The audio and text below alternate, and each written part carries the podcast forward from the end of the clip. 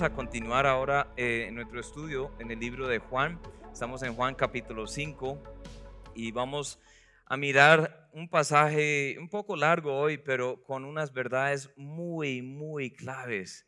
Eh, ¿Se acuerdan del contexto? Jesús recién comenzó su ministerio y hasta este momento había hecho algunas señales y la última cosa que vimos hace ocho días, él sanó a un hombre paralítico en, en un día eh, que para los judíos no se debería sanar a nadie, interesantemente, porque le sanó en el día sábado. Y dicen que no, eh, para respetar y obedecer la ley de Dios, este, decían, bueno, hay que hacer ciertas cosas y no hacer ciertas cosas. Y obviamente Jesús nunca quebrantó ninguna ley, él siempre cumplió todo al pie de la letra, así como Dios había dicho desde, desde el Antiguo Testamento, él cumplió todo perfectamente. Pero ellos se molestaron mucho. ¿Se acuerdan por qué? Porque no iba de acuerdo a su tradición. Entonces ahí veían un hombre que era paralítico desde hacía 38 años, que ahora andaba, estaba cargando su lecho para salir, porque Dios este, le había hecho milagro en él a través de Jesucristo. Entonces, cuando le dicen, este, ¿quién te mandó que cargaras tu lecho? O sea, ¿por qué estás haciendo esto? Él dijo, hmm, pues alguien me sanó y me dijo que, que lo hiciera. ¿Y quién fue? Yo no sé. Entonces Jesús vino y dijo prácticamente, fui yo. Por si acaso, si no sabías, fui yo. Este, y te advierto a que, pues te animo a que no peques más para que no te venga algo peor. Entonces, ese hombre realmente nunca evidenció fe ni, ni, ni un compromiso hacia el Señor Jesús, pero ese hombre que había sido sanado fue a los, a los judíos, a los religiosos ahí, a los líderes y dijeron, les dijo, eh, fue ese hombre ahí ese Jesús, Él fue quien me lo hizo y dice el texto que desde ese momento los judíos querían matarle a Jesús. Y hay una confrontación ahí. Saben que muchas veces nosotros tenemos esas mismas confrontaciones en la vida. Cuando Jesús quiere entrar a nuestra vida, decir, bueno, ahora quiero que las cosas cambien un poco. Ahora quiero que las cosas este, sean diferentes en tu vida. Y a veces le cuestionamos a Jesús diciendo, bueno, espera Jesús porque este, yo soy quien mando aquí. ¿Quién eres tú para mandarme? ¿Quién eres tú para ordenar mi vida? ¿Sí o no? A veces nos cuesta, nos cuesta seguir a Jesús. Nos cuesta cuando su palabra nos dice una cosa, pero realmente en la carne, en nuestro ser natural, queremos hacer otra cosa, ¿sí o no? ¿O solo soy yo? Entonces Jesús aquí en este texto él establece su autoridad. Él establece quién es Él para poder decirnos cómo deberíamos no solo tener vida, sino cómo vivirla también. Y pues al entender que Jesús es quien dijo que era, eso cambia todo en nuestras vidas. Al tener a Jesús en el lugar correcto en nuestras vidas, eso cambia todo. Porque siempre terminamos en problemas cuando el que manda en la iglesia es el pastor y no Jesús. Amén. Siempre terminamos en problemas cuando el que manda en mi propia vida es el yo y no Jesús. Siempre vamos a tener problemas en la sociedad cuando el que manda no es el Señor. Entonces hay que aprender quién es Él y la autoridad que tiene para que vivamos vidas de acuerdo a lo que Él quiere. Amén. Entonces vamos ahora a, eh, a, Lucas, no, a, a Juan capítulo 5. Vamos a mirar el versículo 17. Ahí, después de ese, ese milagro, Jesús dice, mi padre ahora, hasta ahora trabaja y yo trabajo. Luego dice, por esto los judíos aún más procuraban matarle porque no solo quebrantaba el día de reposo, sino que también decía que Dios era su propio Padre, haciéndose igual a Dios. Para los que dicen, no, es que Jesús nunca dijo que era Dios, pues vean la reacción de los judíos ahí, porque sabían que era hacerse igual a Dios. Recibe honra, recibe gloria, Él se hace igual a Dios, dice que yo tengo los mismos derechos, yo puedo juzgar porque Dios es mi Padre, yo soy su Hijo, Él me dio esta, autoridad, yo seré exaltado, seré glorificado y querían siempre matarle. Pero vean lo que dice en el versículo 19. Respondió entonces Jesús y les dijo, de cierto, de cierto os digo, no puede el Hijo hacer nada por sí mismo, sino lo que ve hacer al Padre, porque todo lo que el Padre hace, también lo hace el Hijo igualmente, porque el Padre ama al Hijo, le muestra todas las cosas que él hace, y mayores obras que éstas le mostrará, de modo que vosotros os maravilléis. Porque como el Padre levanta a los muertos y les da vida, así también el Hijo a los que quiere da vida. Porque el Padre a nadie juzga, sino que todo el juicio dio al Hijo. Vamos a seguir leyendo ahorita, pero antes de seguir más adelante, vamos a orar pedir que Dios nos ayude, nos abra los ojos para mirar lo que está aquí y luego aplicarlo a nuestras vidas. Amén. Oremos. Padre, tú sabes que yo te necesito en este momento y en todo momento. Yo no puedo hacer este sermón en mis propias fuerzas. Yo necesito que tú, tú hables a través de tu palabra, que confirmes la palabra con tu Espíritu Santo y que Jesucristo sea glorificado, Señor. Yo te pido que nosotros todos aquí reconozcamos que Jesús es Dios. Jesús tiene toda autoridad. Señor, que nosotros rindamos a ti nuestras vidas. Señor, yo te pido que nos, nos ilumines, Señor, que abras nuestros ojos, que nos permitas ver las maravillas de tu palabra. Te pido, Señor, que obres grandemente. Si hay alguien aquí hoy que aún no se ha rendido a ti, aún no ha nacido de nuevo, aún no ha creído, no se ha arrepentido, Señor, que hoy sea el día de salvación. Y para todos nosotros que nos rindamos a tu voluntad. En tu nombre te lo pido. Amén. Y amén. Pues hay cuatro testigos en este texto que estaremos leyendo este, en esta mañana. Eh, cuatro testigos que hablan sobre la autoridad de Jesús, sobre la identidad y autoridad de Jesús. Ese primer testigo, como estamos viendo, es el, el mismo Padre. El Padre da testimonio de Jesús. Jesús es de Dios y Él es Dios, como dice al principio en Juan también. Entonces el mismo Padre es el que confirma eso. Este, el Padre y el Hijo tienen la misma autoridad y poder, como estamos viendo aquí en este texto. Cristo dice, aún haría mayores cosas. Él levanta a los muertos, da vida y juzga.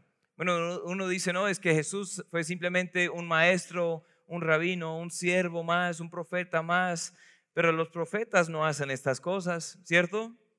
Los maestros no hacen estas cosas. Los pastores no podemos hacer estas cosas. ¿Quién hace estas cosas? Solo es Dios.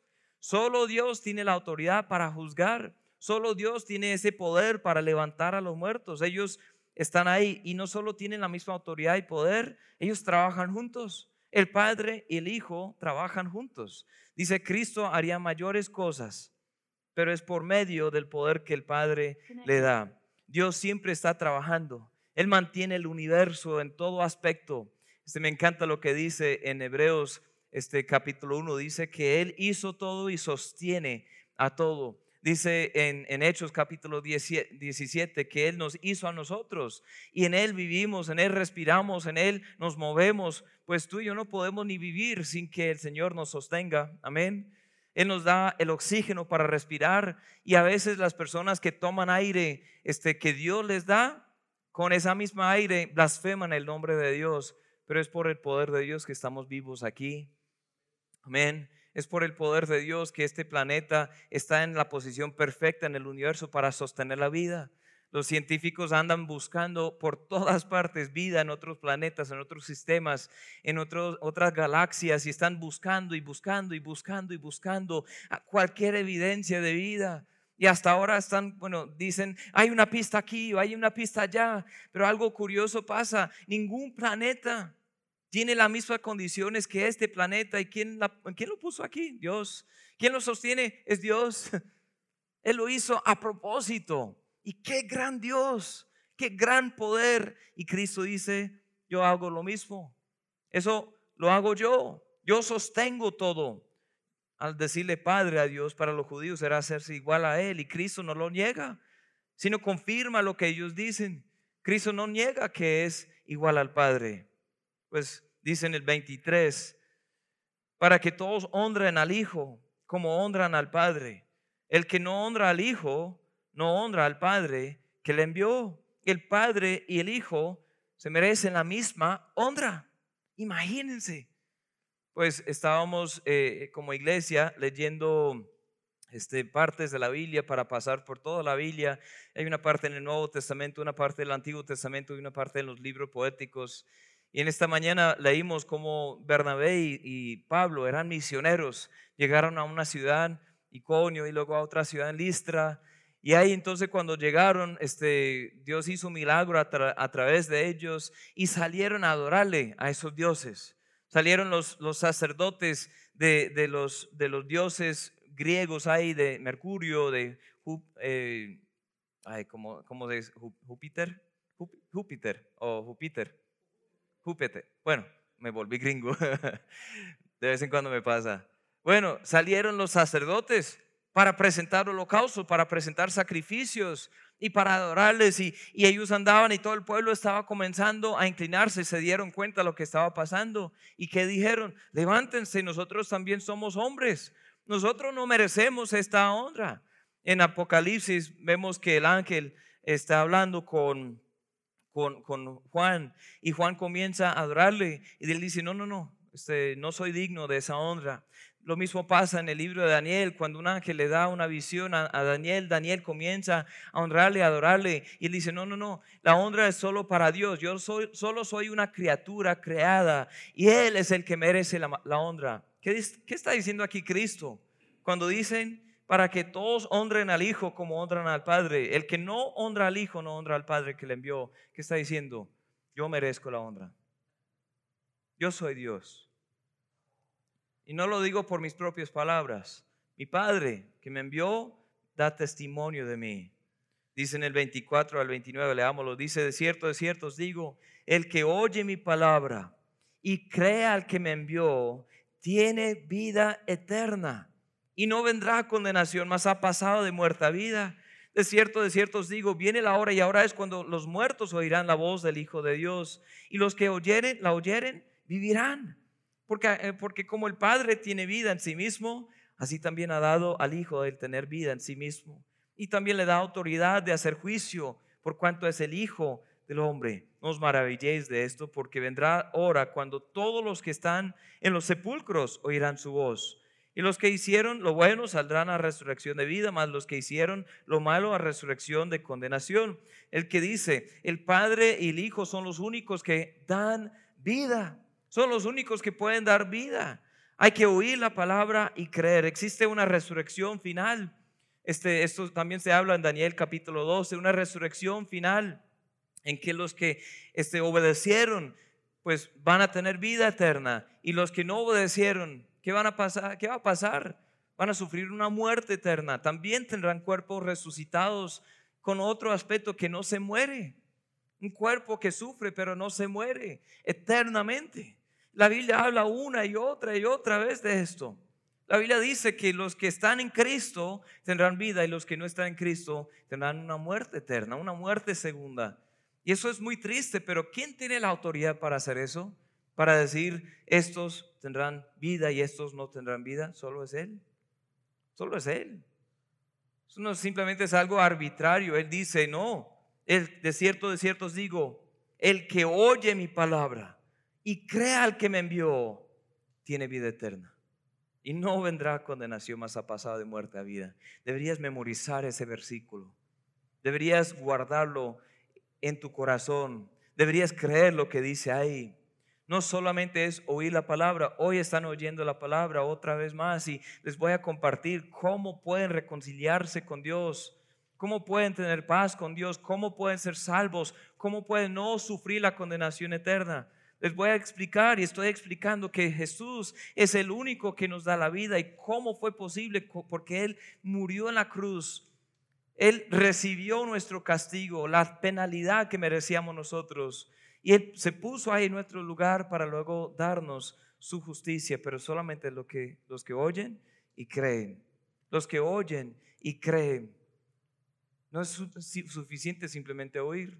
Hay muchas personas que oyen de domingo a domingo, de domingo, y buscan predicadores en internet y están escuchando podcasts, están leyendo libros sobre estas cosas, y oyen y oyen y oyen y oyen, pero si nunca creen, entonces Llegarán a ese día final, a ese juicio final, como Jesús se refiere aquí, y un día pasarán a la muerte eterna, a la muerte segunda, al lago de fuego, porque sus nombres nunca fueron inscritos en el libro de la vida. Para que estén inscritos en el libro de la vida hay que oír y creer.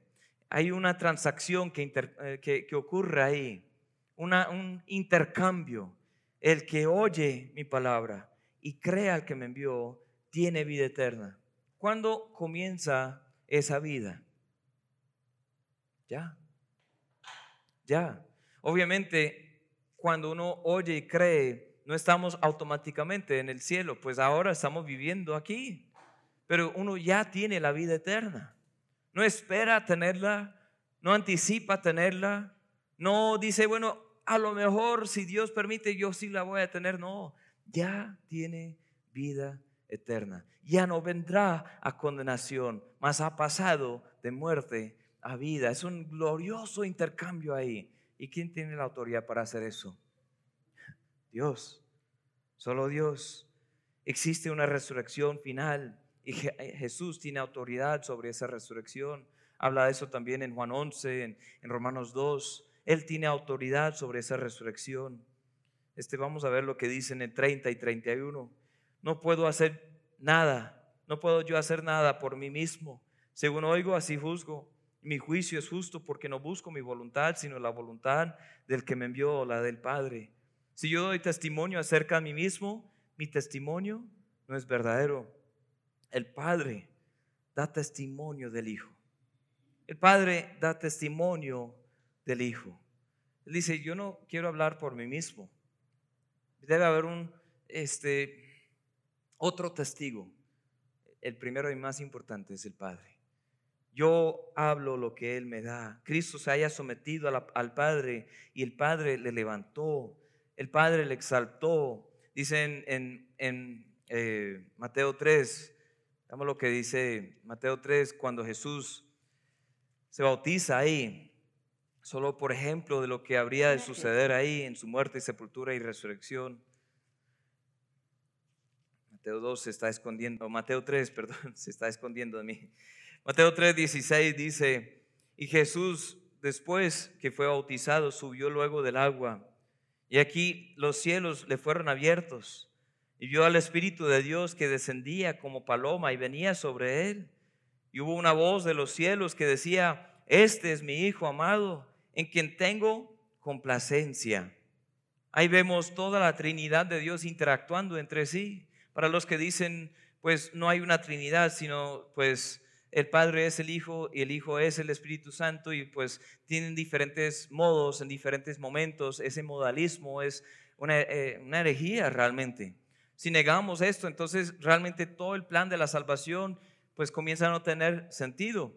Pero ahí vemos al Hijo bautizándose, al, Espíritu Santo que descendía como en forma de paloma sobre él, y la voz del Padre desde el cielo diciendo, este es mi Hijo amado en quien tengo complacencia. El Padre da testimonio de él, pero no solamente ahí, en, también en segundo de, de Pedro capítulo 1, en segundo de Pedro capítulo 1 vemos que también da testimonio de él en el monte de transfiguración Versículo 17 dice, pues, pues, cuando él recibió de Dios Padre honra y gloria, le fue enviada desde la magnífica gloria una voz que decía, este es mi Hijo amado, en el cual tengo complacencia. En dos momentos ahí el Padre habla desde el cielo y otras personas escucharon esa voz. El Padre diciendo, este es mi Hijo, Él tiene autoridad, háganle caso, háganle caso, presten atención a lo que Él dice. Amén.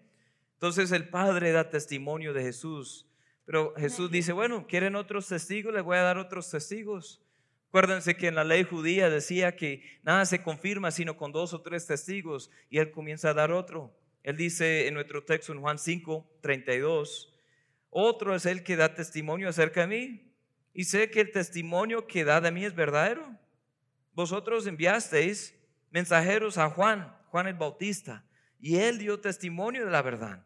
Pero yo no recibo testimonio de hombre alguno, más digo esto para que vosotros seáis salvos. Él era antorcha que ardía y alumbraba y vosotros quisisteis regocijaros por un tiempo en su luz. Pues yo tengo mayor testimonio que el de Juan. Y ahí sigue después a dar otro testimonio. Pero ahí Juan el Bautista también da testimonio de Jesús. O sea, el Padre da testimonio y Juan el Bautista era el todo de Juan. ¿Se acuerdan de la historia de Juan? Vimos su, su, ejemplo en Juan capítulo 1 y también en capítulo 3 que aparece. Juan simplemente dice, yo no soy el Cristo, yo no soy el que salvo, solamente soy una voz en el desierto. Yo soy una voz que clama en el desierto. Prepárense, porque ya viene. Y, y luego vino y dijo, dijo, he aquí el Hijo de Dios, el Cordero de Dios que quita el pecado del mundo. No hablaba de sí, sino de Cristo. Él hablaba una y otra vez de Cristo. El Cristo confirma que él anunciaba la verdad. Su testimonio no era necesario, pero la gente lo recibía. No era tan necesario porque Jesús dijo, yo, yo podría haber, haber venido sin él, pero bueno, para que se preparen, para que no digan nada, para que no digan que no hayan testigos, ahí está. Era una antorcha que ardía proclamando la deidad de Jesucristo. Y como vimos hace un par de meses, nosotros también deberíamos tomar esa, ese reto de alumbrar el camino, decir, bueno, prepárense porque ya Cristo vino y hay que creer en Él para salvación. Amén. Vemos en tercer lugar otro testimonio que son las mismas obras que hacía Jesús. Dicen en Juan 5:36, mas yo tengo mayor testimonio que el de Juan, porque las obras que el Padre me dio para que cumpliese las mismas obras que yo hago, dan testimonio de mí que el Padre me ha enviado. También el Padre que me envió ha dado testimonio de mí. Nunca habéis oído su voz, ni habéis visto su aspecto, ni tenéis su palabra morando en vosotros, porque a quien Él envió vosotros no creéis. Sigue resaltando las otras cosas. Pero Él dice, las señales que yo hago, las obras dan testimonio de mí. Jesús cumplía las obras del Padre, ellas testifican de Cristo. Sus obras dan testimonio de los milagros ahí hasta este momento de la boda de Caná, cuando se había acabado el vino y Jesús tomó el agua y, la convirtió en, vino para que siguiera ahí. Y pues muchos no se dieron cuenta, pero los que estaban ahí se dieron cuenta, uff, es un milagro muy grande. Vemos que él sanó al hijo del noble que estaba muy enfermo y con una palabra nomás, con una palabra lo sanó a distancia. Y cuando llegaron se dieron cuenta que era en el mismo momento que Jesús dijo, tu hijo está bien. Pues vemos en este mismo capítulo que sanó al paralítico. Y una y otra vez Jesús está haciendo señal tras señal, tras señal, tras señal. ¿Y esas señales para qué sirven? ¿Qué propósito tienen? En el libro de Juan, ahí mismo, que el,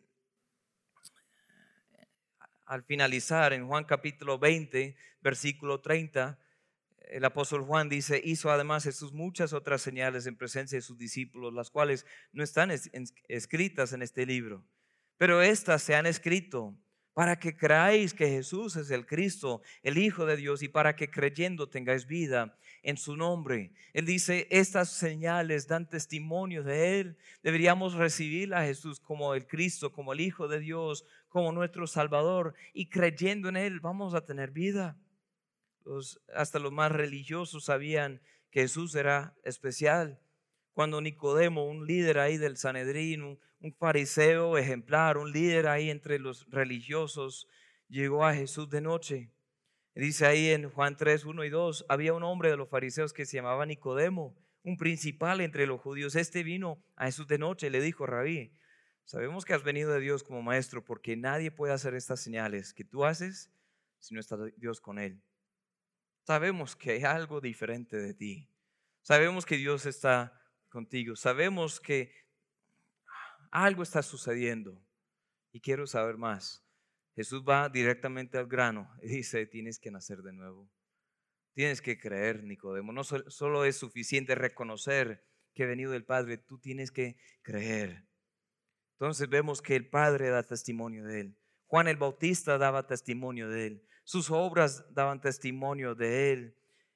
Y luego, en cuarto lugar, las escrituras dan testimonio de él. Él dice, ¿quieren un mayor testigo? ¿Quieren más testigos?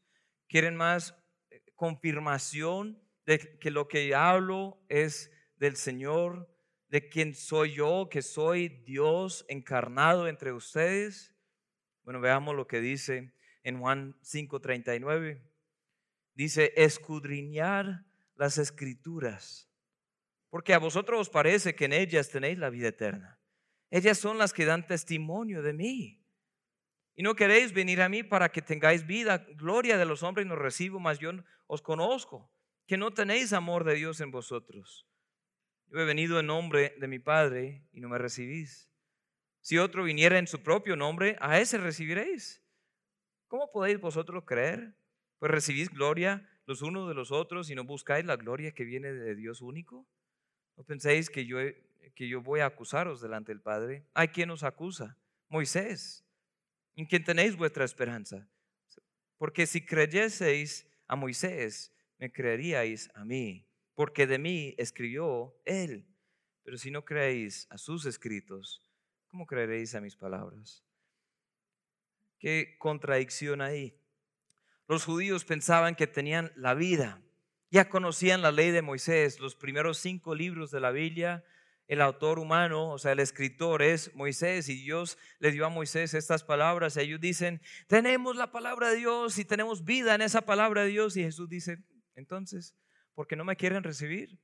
Porque daba testimonio de mí. Ya conocían la ley de Moisés, ya conocían los profetas, ya conocían los salmos, ya conocía todo el Antiguo Testamento, pero cuando llegó el Mesías, el cumplimiento de todo, no lo reconocían, ni le recibieron tampoco. Nosotros a veces pienso que no somos tan diferentes hoy en día. Muchos hoy en día tenemos la Biblia. No puede ir a lugares y comprar una Biblia barata muy económica. 10, 15 mil pesos. Una Biblia, toda la Biblia. Imagínense, uno puede ir y tener toda la Biblia en sus manos.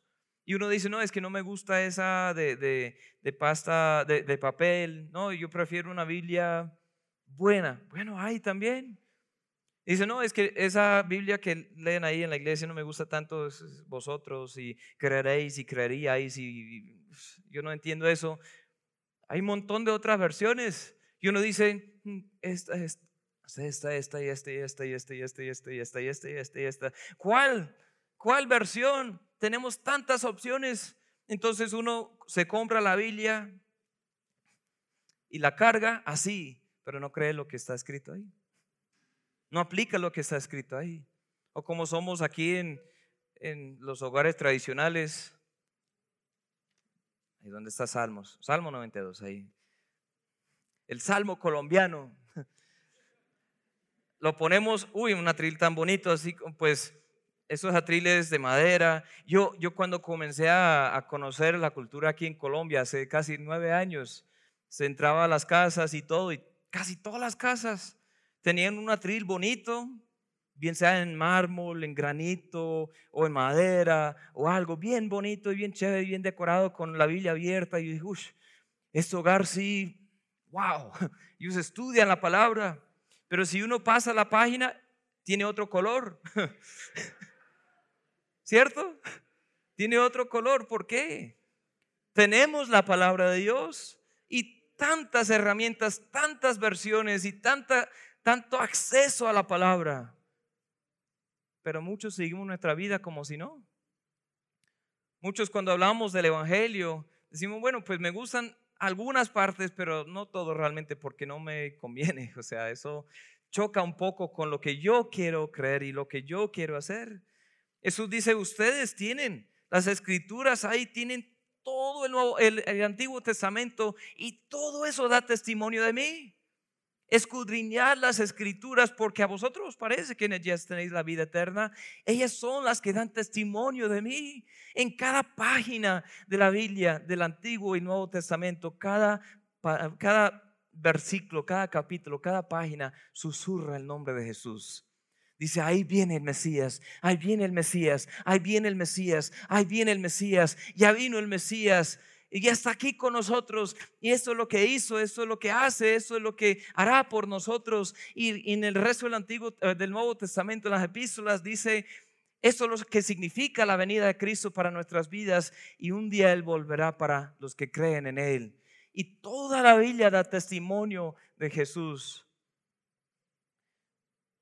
Muchos hoy en día tenemos la Biblia, pero no creemos en el Cristo de la Biblia. Hemos hecho un Dios a nuestra medida somos idólatras. Hasta decimos que adoramos a Dios. Decimos que le tenemos a Jesucristo, pero a veces creemos más en la tradición, la superstición, que en lo que Él dice, en lo que Él hizo. Jesús ya conoce nuestros corazones. A veces tenemos religión sin salvación. Dice en Romanos 18, cuando da testimonio de estos judíos que están cerca, uff, al principio dice, mi oración por Israel es que sean salvos porque yo los doy testimonio que tienen celo de Dios, pero no conforme a ciencia. O sea, dicen que, dicen que creen en Dios, pero luego dicen ignoran la justicia de Dios y procuran establecer su propia justicia, pues no serán salvos. Pero luego dice en Romanos 18, en ese contexto, más que dice, cerca de ti está la palabra, en tu boca, en tu corazón está la palabra de fe que predicamos, que si confesares con tu boca que Jesús es el Señor y creyeres en tu corazón que Dios le levantó de los muertos, serás salvo. Porque con el corazón se cree para justicia y con la boca se confiesa para salvación. La escritura dice, todo aquel que le creyere no será avergonzado, porque no hay diferencia entre judío y griego, pues el mismo que es Señor de todos es rico para con todos los que le invocan, porque todo aquel que invocare el nombre del Señor será salvo. Yo creo que nosotros, especialmente en nuestra cultura aquí en Colombia, eh, vivimos en una situación muy parecida a la situación de los judíos en los días de Jesús. Tenemos todo el simbolismo, tenemos rélicas ahí por todas partes. Pues si, si tú mostraras una, una cruz, o sea, un símbolo así, y preguntaras a, a cualquiera, ¿eso qué es? Todo el mundo sabe, es una cruz. ¿Y quién murió en la cruz? Jesús. ¿Y quién es Jesús? Ah, Dios, el Hijo de Dios. Algunos dicen otra cosa de las sectas, pero bueno, aquí en esta cultura casi todos sabemos eso, ¿sí o no? Creemos que Jesús era una persona sobrenatural, pero también con una naturaleza humana que le permitió morir. Sabemos que Jesús vino, que manifestó muchas obras, que Él vivió una vida perfecta, Él murió en la cruz, fue sepultado, resucitó. Eso lo sabemos. Y como dice en Santiago, nosotros creemos, pero a nivel de los demonios. Que ahí dicen en Santiago, los demonios también creen y tiemblan. Ellos saben que Él es Dios, pero no hemos permitido que eso cambie nuestras vidas. No hemos creído de corazón, hemos creído aquí en el intelecto. Hemos oído y comprendido y ahí en el cerebro decimos, sí, esas cosas son ciertas, pero no hemos permitido que esas cosas nos lleven a poner nuestra confianza, nuestra vida en Él. Eso lo cambia todo. Eso lo cambia todo. Jesús dice, ¿quieren saber a base de qué autoridad hago estas cosas? ¿A base de qué autoridad hago estas cosas? Es que el Padre me da testimonio el Padre dice, este es mi Hijo amado en quien tengo complacencia, háganle caso prácticamente. Juan el Bautista daba testimonio de mí diciendo, he aquí el Cordero de Dios que quita el pecado del mundo. Sí, él hablaba bien. Juan el Bautista también decía, este es antes que yo, aunque yo era primero que él, o sea, él era mayor físicamente. Dice, no, esto es mucho antes que yo. Él vive desde la eternidad pasada y ahora, simplemente ahora se ha manifestado aquí con nosotros para reconciliarnos con el Padre. Dicen, bueno, háganle caso a, a lo que dice Juan el Bautista, porque decía la verdad. Si no quieren ese testimonio, bueno, pues miren las señales. Un hombre simplemente no puede hacer estas señales, estos milagros, dan testimonio de mí. También vean la escritura. Todo esto habla de mí. Nosotros tenemos eso como un un ornamento en la casa nomás. Tenemos eso a veces como algo supersticioso, que si la Biblia está abierta a tal parte, Dios va a bendecir esta casa. Y no está en nuestros corazones. Dice, ahí cerca de ti está la palabra, está cerca de nosotros, pero hay que creer en Cristo. Deberíamos permitir que es, esa palabra nos lleve a creer en Cristo.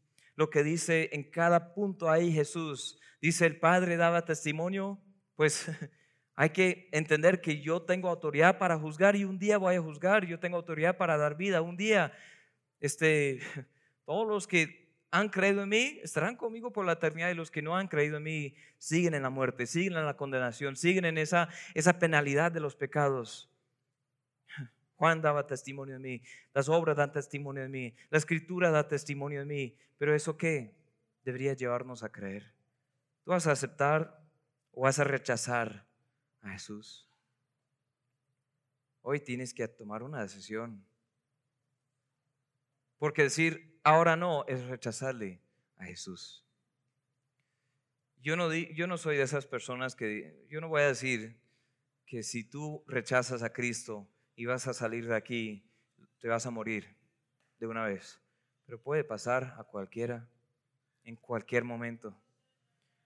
Hace casi cuatro meses me atropelló un camión. Debería haberme muerto pero solo sufrí una lesión en el brazo milagrosamente. Todo el mundo pensaba, ese man está muerto. Se acercaron como todos nosotros, como somos chismosos, para ver los cerebros ahí en el andén. Y por un par de centímetros no pasó por mi cabeza, sino por el brazo. Hoy en día estoy aquí milagro, pero eso le da una perspectiva diferente. Hace eh, un año, más o menos, eh, yo estaba con ataques eh, muy fuertes. Algunos de ustedes se acuerdan, y yo no sabía qué era y momento a otro sentía que me iba a morir y, luego después de, de, un rato estaba bien y no sabían los médicos qué era hasta pasar por montón y por fin me vio un gastroenterólogo y dijo, tú tienes esto desde hace cuánto tiempo? ¿Y cuántas veces te ha pasado? Tú deberías estar muerto. Yo no sé cómo estás vivo. Así me dijo. O sea, una cirugía fácil para reparar una hernia estrangulada, pero eso estaba mal. Dijo, la gente casi no sobrevive a eso, nunca. Y tú estás aquí después de 10 ataques de eso. Yo no sé cómo, pero bueno, eso les da otra perspectiva. Y una cosa tras otra cosa, la vida es frágil hermanos. Dios nunca nos prometió que nos va a salvar de esas cosas. Pero lo que nos dijo es que la muerte llega a cualquiera de nosotros en cualquier momento. Y solo Dios sabe cuándo es. ¿Estás preparado? Si llegaras a partir de esta vida a la siguiente, ¿dónde vas a pasar la eternidad? ¿Sigues en la muerte eterna o tienes vida eterna? Tú dices, no, yo, yo quisiera saber eso, pero Espero que sí. No, tú no solo tienes que esperar que sí, tú puedes saber que sí. ¿Cómo sabemos que sí? Eso no depende de lo bueno que somos, eso no depende en cuántos cultos asistimos en un mes, no depende de tu ofrenda, no depende de tus obras de caridad, no depende de cuánto tú sirves al Señor. No, eso depende solamente en lo que tú haces con Jesús. Si tú aceptas a Jesús como tu Señor y Salvador, si crees en Él, no te avergüences de Él. Dice, tienes la salvación. Pero si tú dices, no, yo creo que voy mejor por mi propio camino. Sí, está bien lo que dice Jesús y algunas cosas voy a aplicar a mi vida, pero no quiero que Él reine en mi vida. Yo no quiero que Él dicte lo que puedo y no puedo hacer. Yo no quiero que Él tome control. Yo, no, no, no, no. Yo quiero vivir mi vida. La Biblia dice, no la tienes. Si no aceptas a Jesús, no te puede aceptar Dios. Si tú no, aceptas a Jesús, no te puede aceptar Dios. Dice en 1 de Juan 2, 22, ¿quién es el mentiroso sino el que niega que Jesús es el Cristo? Este es el anticristo, el que niega al Padre, al Hijo. Todo aquel que niega al Hijo también tiene al Padre, tampoco tiene al Padre. El que confiesa al Hijo tiene también al Padre. Mateo 10, 32 dice, a cualquiera pues que me confiese delante de los hombres, yo también le confesaré delante de mi Padre que está en los cielos. A cualquiera que me niegue delante de los hombres, yo también le negaré delante de mi Padre que está en los cielos. ¿Tú vas a aceptar a Cristo o le vas a rechazar? Esa es la pregunta hoy.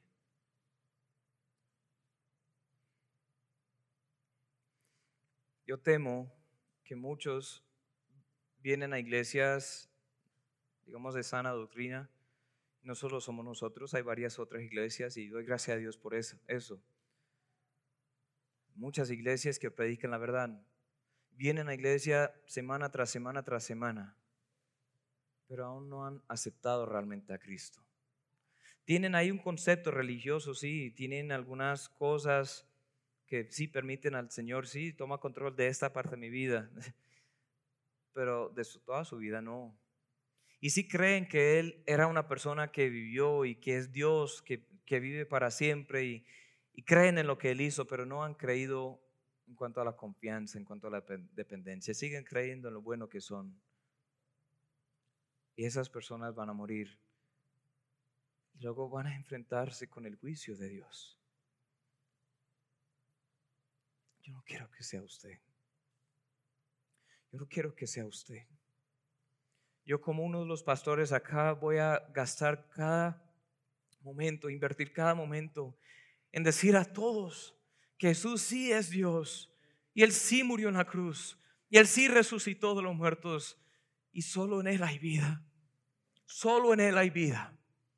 Y si hoy estás dependiendo en cualquier otra cosa, pon tu vida en Cristo.